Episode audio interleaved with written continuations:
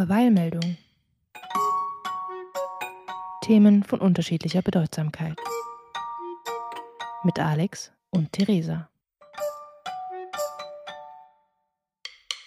Hallo und herzlich willkommen zu eurem Lieblingspodcast Verweilmeldung. Mein Name ist Theresa. Und hier ist der Alex. Und zunächst einmal möchte ich mich gerne bedanken bei all den Leuten, die uns freundliche Rückmeldungen geschickt haben. Ähm, besonders das Spiel Stadtland Hell, das wir gespielt haben, äh, scheint auf sehr viel Sympathie gestoßen zu sein. Vielleicht sollten wir das in einer zukünftigen Episode nochmal wiederholen. Ja, das war ziemlich gut, ehrlich gesagt. Obwohl ich verloren habe. Ja, Knapp. ganz knapp, ganz knapp. Ganz knapp. Ja, und außerdem äh, geht ein unser Dank raus an die Leute, die auch im Clubhouse bei uns äh, in unserer kleinen Diskussion mit dabei waren. Auch das war eine sehr schöne Runde. Ähm, auf Clubhouse sind wir übrigens äh, für diejenigen, die dabei sind, äh, immer mittwochs 20.15 Uhr. Das haben wir das letzte Mal, glaube ich, gar nicht nochmal explizit erwähnt in, äh, in der Episode. Also mittwochs 20.15 Uhr, wer im Clubhouse ist, kann uns da besuchen. Und äh, weiterhin gilt natürlich, wenn ihr Feedback habt, dann könnt ihr uns auf Instagram, YouTube via Privatnachricht ähm, gerne schreiben oder euch natürlich auch an unseren Anrufbeantworter wenden. 08061 348 9909. Ähm, und natürlich mache ich nochmal aufmerksam auf unsere Playlist auf Spotify. Verweilmusik nennt sich die. Wenn ihr die nicht auf Anhieb findet via Suche, dann könnt ihr uns auch noch um einen Direktlink bitten. Ähm, das ist manchmal so, dass die neueren Playlists auf Spotify nicht direkt auffindbar sind. Genau, wir fügen allerdings die Songs jetzt primär nach dem Kriterium hinzu, dass sie zur Folge passen. Heißt, die Playlist ist in sich jetzt nicht als Gesamtkonzept zu verstehen. Obwohl ich finde, ich glaube, sie ist dieses Mal ganz hörbar. Ich weiß nicht, was du heute Das vorhast, aber. werden wir heute ändern. Bis jetzt ist sie ganz hörbar. Naja, schauen wir mal, wie sich das entwickelt. Gut, dann würde ich auch direkt mit dem ersten Beitrag starten. Auf geht's. Ja, Alex, die Topmodels gehen wieder los, beziehungsweise Oh, sie, sie sind schon losgegangen.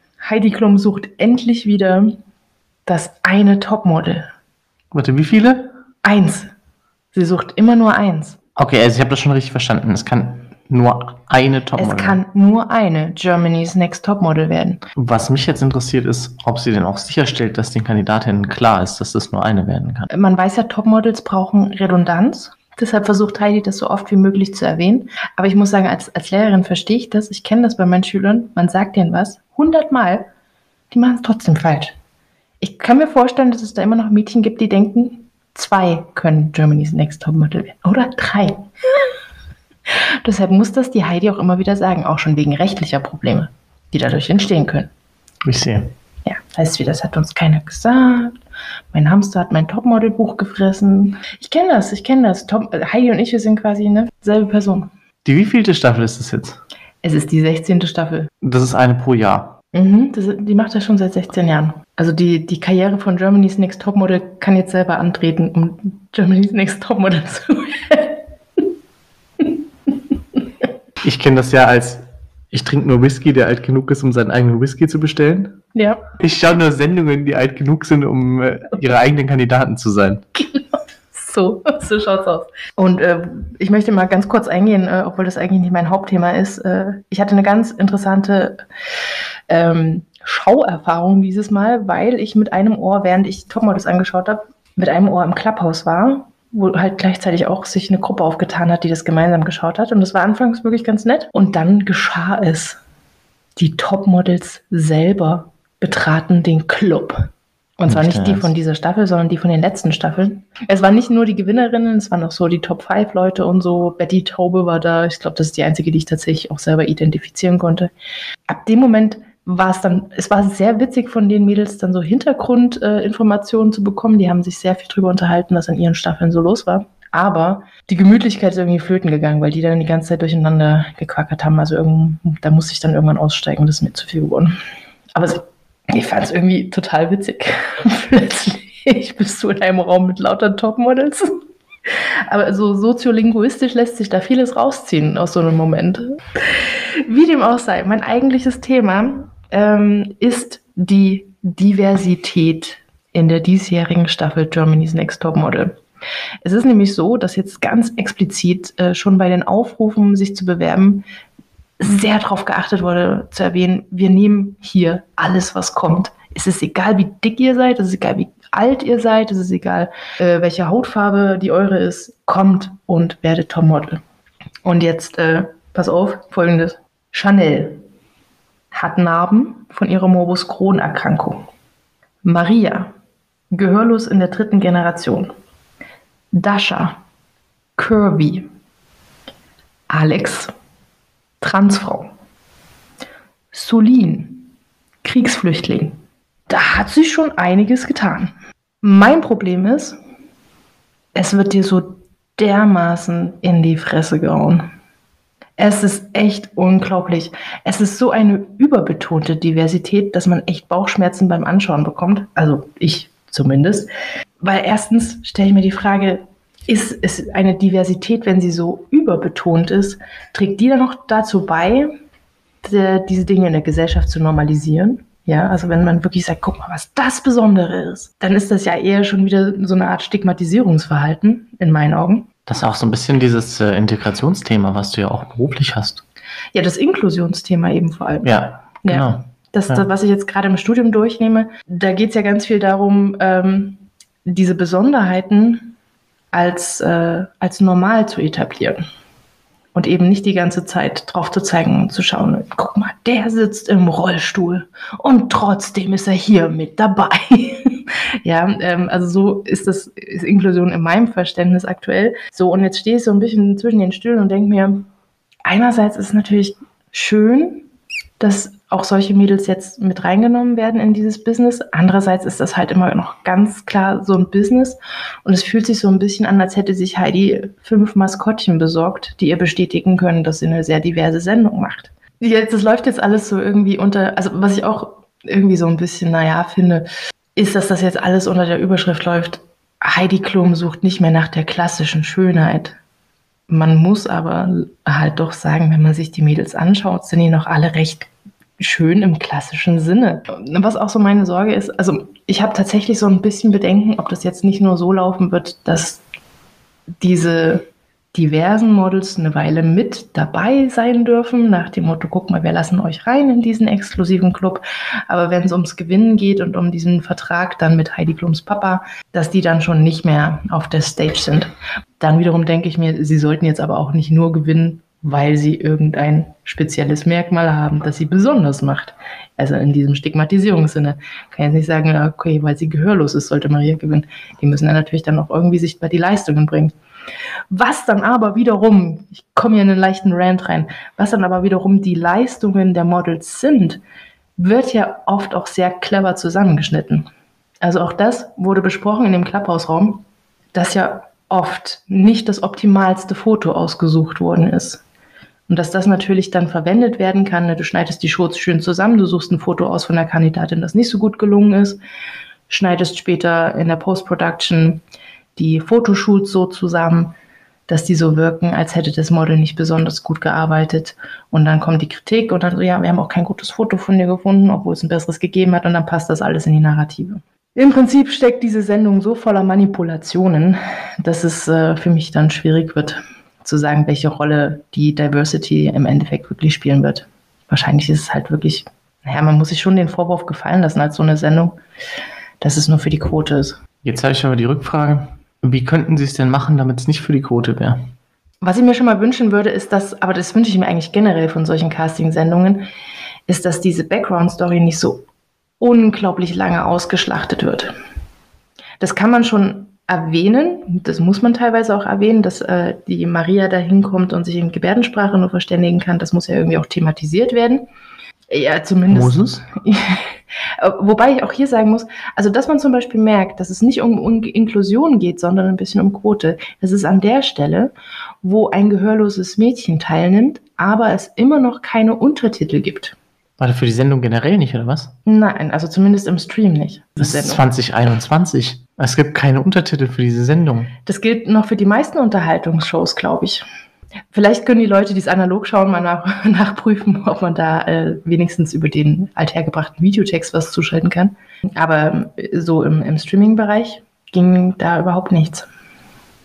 Und da denke ich, das ist ganz klar an der gehörlosen Community vorbei. Ich bin wenn schockiert. keine, wenn keine Untertitel eingeschaltet werden. Dann herrscht ja, also ne, für, die, für die Hörenden wird natürlich Maria gedolmetscht und übersetzt.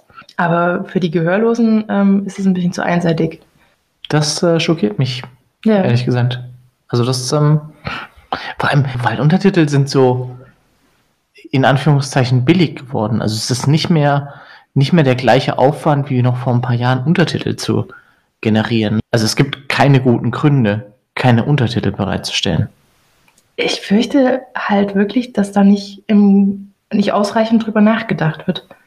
Gut, aber das sind so, das sind so die Punkte, also das sind so die Ecken und Kanten, wo ich das Gefühl habe, die meinen es nicht wirklich ernst. Ich finde das ein bisschen zu plump. Also der Umgang mit Diversität ist hier zu plump, zu sehr auf die Zwölf und zu sehr, guck mal, wen wir hier haben.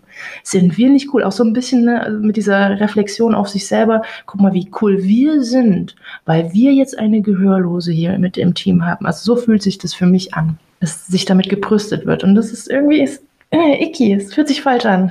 Aber vieles an der Show, also wer es am Donnerstag gesehen hat, vieles an der Show war wieder so, mm, ich fühle mich gerade nicht wohl mit dem, was gezeigt und gesagt wird. Da waren sehr viele Leute zu schnell nackig. Ähm, der, der, der Juror, den äh, Heidi eingeladen hat und den keiner kannte, war mir irgendwie ein bisschen zu aufdringlich und übergriffig. Heidi selbst konnte ihre Pakete nicht richtig wegschnüren. Möchte auch kurz zu Protokoll geben, dass der Co-Juror in seiner Aufstellung gesagt hat, dass er das exotische Mädchen zum Schluss hat. Und das ist einfach Das schlicht und ergreifend rassistisch. Also, also viele Dinge sind in Germany's Next Top Model noch so eine Spur hinterher. Ja, und das, das war auch so ein Moment, so ein ja, äh, ich, dich nehme ich als letztes, you're the exotic girl. Uh, nein. Nein. Nein. She's Nein, not nein, the nein. exotic girl. No. Nein. Diese, diese problematischen Ecken und Kanten, es ist wie ein, wie ein Pullover, der eingegangen ist und von innen mit Marmelade eingeschmiert wurde. Man kann ihn nicht mehr ziehen. Das ist ein hervorragender Vergleich. Ich denke, das fasst das Ganze dann ganz gut zusammen. Ja, gut, aber halten wir uns nicht weiter damit auf. Ich habe ein Spiel für dich vorbereitet. Are you ready? Ich glaube nicht, aber fang an.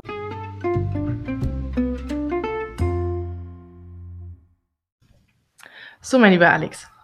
Eigentlich wärst du ja dran gewesen mit Spielvorbereitung, aber da du ja so unglaublich busy bist den ganzen Tag, Haben Ähm, wir getauscht. haben wir getauscht.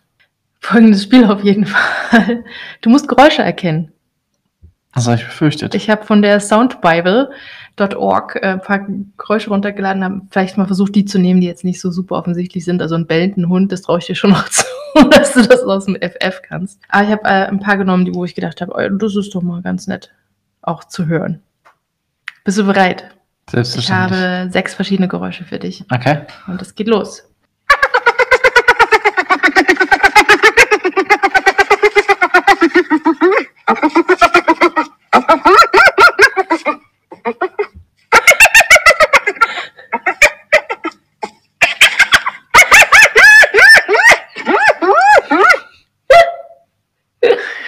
Ich wollte jetzt ja Seehund sagen, aber dafür wurde es nicht, ich bin nicht sicher. Nee, es ist kein Seehund, äh, es ist aber ein Tier. Ein Tier, das so klingt, als würde es kichern. Es ist eine Hyäne.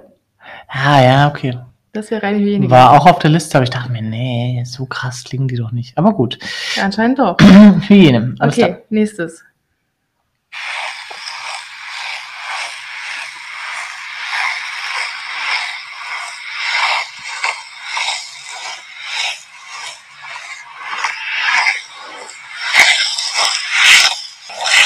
Wie eine Mühle. Nein, das ist keine Mühle. Das ist ein Eisskating-Lauf gewesen. Ah, Ich hatte überlegt, ob es eine Halfpipe ist, aber dafür war mir die Frequenz zu hoch. Also war mir zu schnell. Mit dem Hin und Her. Ja. Ich finde es auch fürs Eisskating, also ich finde das, das Geräusch, man, man hört diese Kufen auf dem Eis, finde ich sehr gut, aber tatsächlich dieser Wechsel, in dem das stattfindet, ist, war für mich auch irgendwie zu krass. Hm. Weil es muss ja ein Eisskater sein, der quasi permanent läuft, läuft, läuft, läuft, läuft, läuft, läuft und niemals ausgleiten lässt. Genau. Aber ich glaube, das war irgendwie so die Idee dahinter. Interessant. Okay. Gut, das, okay. aber beim Folgenden bin ich mir vollkommen sicher, dass du das kannst. ah, super. No pressure.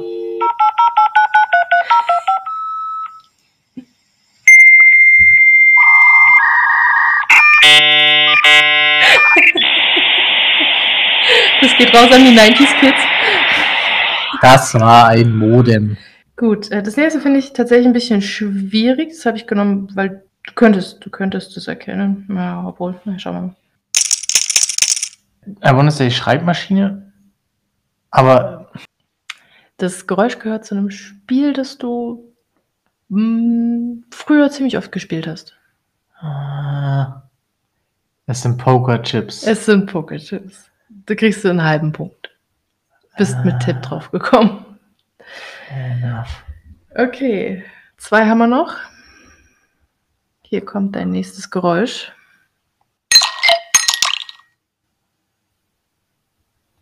Sind das Eiswürfel, die in ein Glas fallen? Ja, das sind also, das hast du sehr schnell erraten. Ja.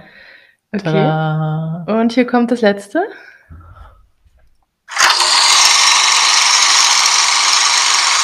Das ähm, ist hm, ein Projektor. Ja, das ist ein Filmprojektor. Hey, du bist gut. Gerade warm geworden. Okay, also du hast den Filmprojektor, du hast die Eiswürfel, du hast einen halben Punkt für den äh, für die Pokerchips. Ähm, und was hast du noch erraten? Ah, nein, das Modem natürlich. Das Modem natürlich, genau. Das sind dreieinhalb Punkte. Outrageous. Tja. Schönes Spiel. Das können wir Das gerne ist nochmal spielen. Ja, das nächste Mal suchst du die Sounds aus. Darf ich die sonst noch selber machen? Ich würde sagen, lieber nicht. Alles klar. Gut, dann freue ich mich jetzt auf deinen Beitrag. Let's go. Ich dachte mir, ich spreche heute mal über ein Thema, über das ich bisher noch gar nicht gesprochen habe. Entscheidungen. Okay, aber diesmal spreche ich nicht drüber, wie man eine Entscheidung trifft, sondern wie eine Entscheidung aufgebaut ist. ja, schieß los. Wir treffen ja ständig Entscheidungen in der einen oder anderen Form und der, der Aufbau, also die Faktoren, aus denen sich das zusammensetzt, dieses Entscheidungskonstrukt, das nennt man die Entscheidungsarchitektur. Und ein Entscheidungsarchitekt ist dann jemand, der dafür verantwortlich ist, den Kontext zu organisieren oder zu gestalten, in dem eine Entscheidung getroffen wird. Ist das eine Berufsbezeichnung? Entscheidungsarchitekt? Kann ich, kann ich Entscheidungsarchitekt werden? Prüft die IHK das? Du bist Entscheidungsarchitekt.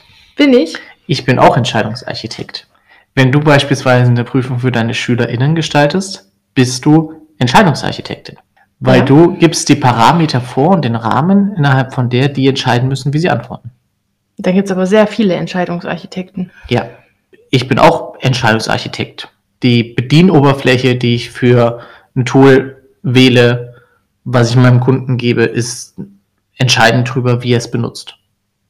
Also Außerdem sind wir auch noch Eltern. Außerdem sind wir auch noch Eltern, ja, das ist nochmal ein besonderer Fall. Je- Jetzt haben wir ja schon, ne, jetzt hast du im Prinzip schon eine, einen Gedanken vorweggenommen mit, wir sind ja alle irgendwie Entscheidungsarchitekten. Jetzt stellt sich mir die Frage, kann man denn überhaupt Entscheidungen treffen, die völlig unbeeinflusst sind? Hm, unbeeinflusst. Boah, selten, oder? Eigentlich, eigentlich steht ganz oft eine gewisse Struktur hinter den Entscheidungen, die man trifft. Immer. Also du hast, ne, die, du kannst kein Szenario konstruieren als Entscheidungsarchitekt, das nicht den Entscheider beeinflusst. Also eine echte Entscheidung kann nicht ohne Beeinflussung passieren.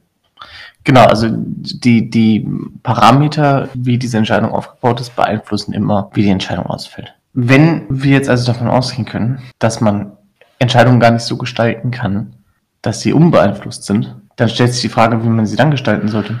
Und stellt dabei halt fest, dass Menschen gar nicht so zwingend intuitiv immer wissen, was gerade die beste Entscheidung ist. Das ist vor allem bei Dingen, wo der Zusammenhang zwischen Entscheidung und Ergebnis sehr abstrakt ist oder zeitlich sehr weit auseinander liegt. Also, ne, Beispiel ist Altersvorsorge. Beim Einstieg ins Berufsleben denkt noch keiner über seine Altersvorsorge nach, würde aber beim Einstieg ins Berufsleben schon automatisch in eine betriebliche Altersvorsorge in einem ganz kleinen Betrag eingezahlt werden, würde das einen gigantischen Unterschied machen dann später im Alter. Oder beim Thema Ernährung. Ne? Man, man weiß auch als junger Mensch schon, was gesund ist und was nicht. Aber die kurzfristige Befriedigung von einem leckeren Essen ist halt größer als das, was man sich an Gedanken macht, äh, wie sich das irgendwann mal auswirkt, wenn man älter ist. In genau das Thema ähm, geht das Buch Nudge rein von zwei Forschern namens Taylor und Sunstein, die sich äh, genau damit befassen, wie sind Entscheidungen aufgebaut und wie können ganz kleine Änderungen in der Entscheidungsarchitektur große Auswirkungen auf die Entscheidung haben. Jetzt bin ich gespannt. Und definieren dazu erstmal den Begriff libertärer Paternalismus, was schon mal irgendwie ein, ein ziemlich, eine ziemlich witzige Wortkombination ist, weil Paternalismus basiert ja auf einer ungleichen Machtverteilung. Also das kommt ja vom, von Pater, das ist dann so ein väterliches, äh, von oben herab, der die eine Partei weiß mehr als die andere und weiß vor allem, was für die andere Partei gut ist und gibt das vor. Also es ist quasi inhärent ein bevormundendes System, Paternalismus. Und Libertarismus ist eine politische Philosophie, die ihren Fokus auf negativer Freiheit hat, also Freiheit von Freiheit von Zwang in dem Fall. Das heißt, libertärer Paternalismus ist eine Politik, die von oben herab davon ausgehend, dass sie das besser weiß als der einzelne Bürger, Entscheidungen für den Bürger trifft, aber ohne ihn zu zwingen, diese Entscheidungen anzunehmen. Und ein Nudge ist jetzt also im Prinzip ein Aspekt in der Entscheidungsarchitektur, der das Verhalten von Leuten vorhersagbar beeinflusst, aber keine Option verbietet und auch nicht irgendwie die ökonomischen Anreize so signifikant verändert, dass es einem Verbot nahe kommt. Und es muss einfach und billig zu vermeiden sein. Ein Beispiel. Der Flughafen Schiphol in Amsterdam hat Anfang der 90er Jahre festgestellt, dass sie in den Herrentoiletten vor den Pissoirs sehr häufig sehr große Pfützen haben. Und ein schlauer Mensch kam auf die Idee, in die Pissoirs das Bild von einer Fliege rein zu befördern. Eine kleine Stubenfliege. In der Annahme, naja, vielleicht äh, ne, sehen die Männer beim Pullern da irgendwas und zielen da drauf. Und das Ergebnis des Ganzen ist, dass sie messbar 20% weniger Reinigungsaufwand in den Pissoirs hatten. Das kennen wir ja jetzt schon. Das gibt es ja jetzt schon auf vielen Kneipen, oder? Dass es diese Art von Toiletten gibt. Genau, Mit richtig. irgendwelchen Das, Spieltriebsachen. genau, genau. Das wurde jetzt eben noch, äh, noch weiter ausgebaut und ich glaube irgendwie ähm, im Pub auch schon Varianten gesehen mit einem Fußballtor, wo dann so ein kleiner Ball dran hing, den man ins Tor pullern musste. Es scheint zu funktionieren. Aber lass mich mal ein anderes Beispiel anschauen, was, was spannend ist. Wenn man in der Schulkantine das Obst auf die Augenhöhe der Kinder legt und den Süßkram weiter unten, dann wird im Durchschnitt mehr Obst gegessen. Die Süßigkeiten sind immer noch da, sie sind nicht verboten, Sie aber sind nicht sie teurer. werden anders positioniert. Genau. Sie werden anders positioniert. Das ist das. Es wäre kein Nudge, Äh, wie kann man den Nudge übersetzen? ein, ein Schubs, ein, So ein, so ein, ne? Das ist schwierig. ein Es Schubs in die richtige Richtung. geht ein bisschen was verloren Ja. in der Übersetzung. Der Schubs klingt ja. halt auch schon zu aggressiv. Ja, man wird genüschelt. In die richtige Richtung Ja, genüschelt. genüschelt ist genau das richtige Wort. Ist auch nicht so aggressiv wie Schubsen. Man kriegt einen Impuls in die richtige Richtung. Um bei diesem Schulkantinenbeispiel zu bleiben. Wenn die Schulkantine Fast Food einfach komplett verbieten würde, um für gesundere Ernährung zu sorgen und zu sagen, wir haben einfach nichts mehr dergleichen da, Ja, wäre das kein Nudge. Es wäre auch effizient, aber es wäre kein Nudge. ja. Wenn die Schulkantine die Preise vom Fastfood einfach verdoppeln würde, wäre es auch kein Nudge mehr. Weil ja. es halt gerade für die Einkommensschwächeren neben Verbot gleich käme. Jetzt habe ich hier ausgedachte und reelle Szenarien aufgeschrieben und möchte gerne mit dir besprechen, ob sie Nudges waren. Ach, du Liebzeit. Das grenzt ja an ein Spiel. Na komm, schieß Du los. kennst zum Beispiel. Wäre es denn ein Nudge, wenn ich die ungesunden Snacks an meinem Snackautomaten seltener auffülle und äh, öfter mal leer gehen lasse? Nein. Warum nicht? Wenn sie nicht da sind, habe ich ja keine Wahlmöglichkeit. Genau. Ich würde eine Option zeitweise verbieten. Ja. Anderes Szenario ist, wenn eckige Klopapierrollen entwickelt. die mehr Reibung Abrollen mal. haben. Sind eckige Klopapierrollen, noch Rollen. Interessant. Also eckige Klopapier. Dinge. Na gut, egal. Lassen wir uns nicht Also. über die Bezeichnung die Haare grau werden. Es sind eckige Klopapierrollen. Wenn ich jetzt hergehe und eckige Klopapierrollen entwickle, bei denen die Reibung beim Abrollen größer ist, weil sie halt eckig sind, um die Nutzer zu motivieren, weniger Klopapier zu verbrauchen. Ist das ein Nudge? Das ist vor allem nervig. Also ich denke, es, ist, es wäre schon ein Nudge. Du kannst weiter so viel Klopapier verwenden, wie du möchtest. Allerdings äh, stelle ich mir das vor in der freien Wirtschaft, dass da einfach keiner dein Toilettenpapier kauft. Ja, doch Unternehmen, die Toiletten bestücken. Shigeruban heißt das Unternehmen, was die entwickelt hat. Und damit messbar reduzierten Klopapierverbrauch hat in den Toiletten, die damit bestückt sind. auf. Aber da machst du dich doch bei meinen Mitarbeitern komplett unbeliebt. Die bringen dann wahrscheinlich ihr eigenes Toilettenpapier mit. Ich- Deswegen verbrauchen die nichts. Ich glaube nicht, also ich glaube auch nicht, dass das so der Hauptfall ist für, ich mache das bei meinen Mitarbeitern, sondern eher so, ich mache das auf einer öffentlichen Toilette oder am Flughafen oder am Bahnhof, Ah, wo die Leute halt keinerlei Verantwortungsgefühl für die Toiletten haben. Äh, es ist natürlich wichtig, ja, dass diese Rollen nicht so sein dürfen, dass es super nervig ist, das Klopapier anzumachen, sondern halt nur so, dass es sich ein bisschen schlechter dreht, dass du nicht dieses, ich zieh dran und habe 20 Blätter in der Hand. das ist aktuell mein Problem, dass ich natürlich so diese super eckige Klopapierrolle jetzt vor den Augen habe und mir denke, das macht doch keiner. Aber klar, also du kannst ja eine, eine gewisse Abstufung äh, schaffen. Okay, nächstes Beispiel. Okay, okay. Pass auf. Ähm, was wäre, wenn ich eine Sondersteuer für Fleisch einführe, um die Leute dazu zu bewegen, weniger Fleisch zu essen? Nee, das hattest du ja quasi schon ausgeschlossen. Teuer werden ist, ist kein Nudge mehr. Genau, genau. Das ist natürlich tricky, weil diese Sondersteuer ist irgendwie ja ein Instrument, was Das wird benutzt, Was für, benutzt für Tabak wird, und ne? dergleichen. genau. Ja. Ist aber dann kein Nudge mehr. Das muss ja deswegen nicht schlecht sein, also, Mhm. ne, aber in die Nudge-Kategorie fällt es nicht mehr. ja. Mehr Beispiele habe ich jetzt nicht mitgebracht, um das jetzt nicht völlig aus dem Rahmen, aber ich finde es ganz interessant, sich einfach mal umzuschauen, wie unsere Umwelt gestaltet ist und wie das unsere Entscheidungen beeinflusst.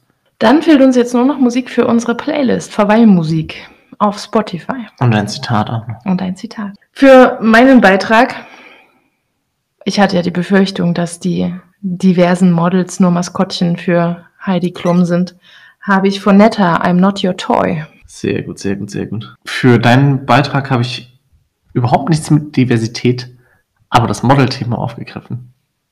Mit Ein Boot für uns von Bilderbuch. Ja, für dein Thema habe ich so ein bisschen an die Manipulation hinter dem ganzen äh, Nudge-Denken gedacht. Und äh, mir ist so dieses Bild der Marionette, der Puppe gekommen. Und deswegen habe ich von France Gall Poupée de Cire, Puppe aus Wachs, für unsere Playlist.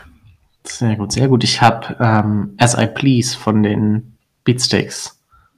Oh, die Beatsteaks. Die Beatsteaks. Sehr lange nicht mehr gehört. Ja. Nun gut, dann warten alle ganz gespannt darauf, welches Zitat du für uns vorbereitet hast. Und ich sage schon mal Tschüss. Heute habe ich einen Klassiker. Weißt du, was passiert, wenn man sich immer alle Türen offen hält? Dann zieht's, mein Freund. Aus den Känguru-Chroniken. Verweilmeldung. Ihr findet uns auf Instagram, Twitter, YouTube, Spotify und unter verweilmeldung at gmail.com. Über eine gute Bewertung auf iTunes freuen wir uns besonders.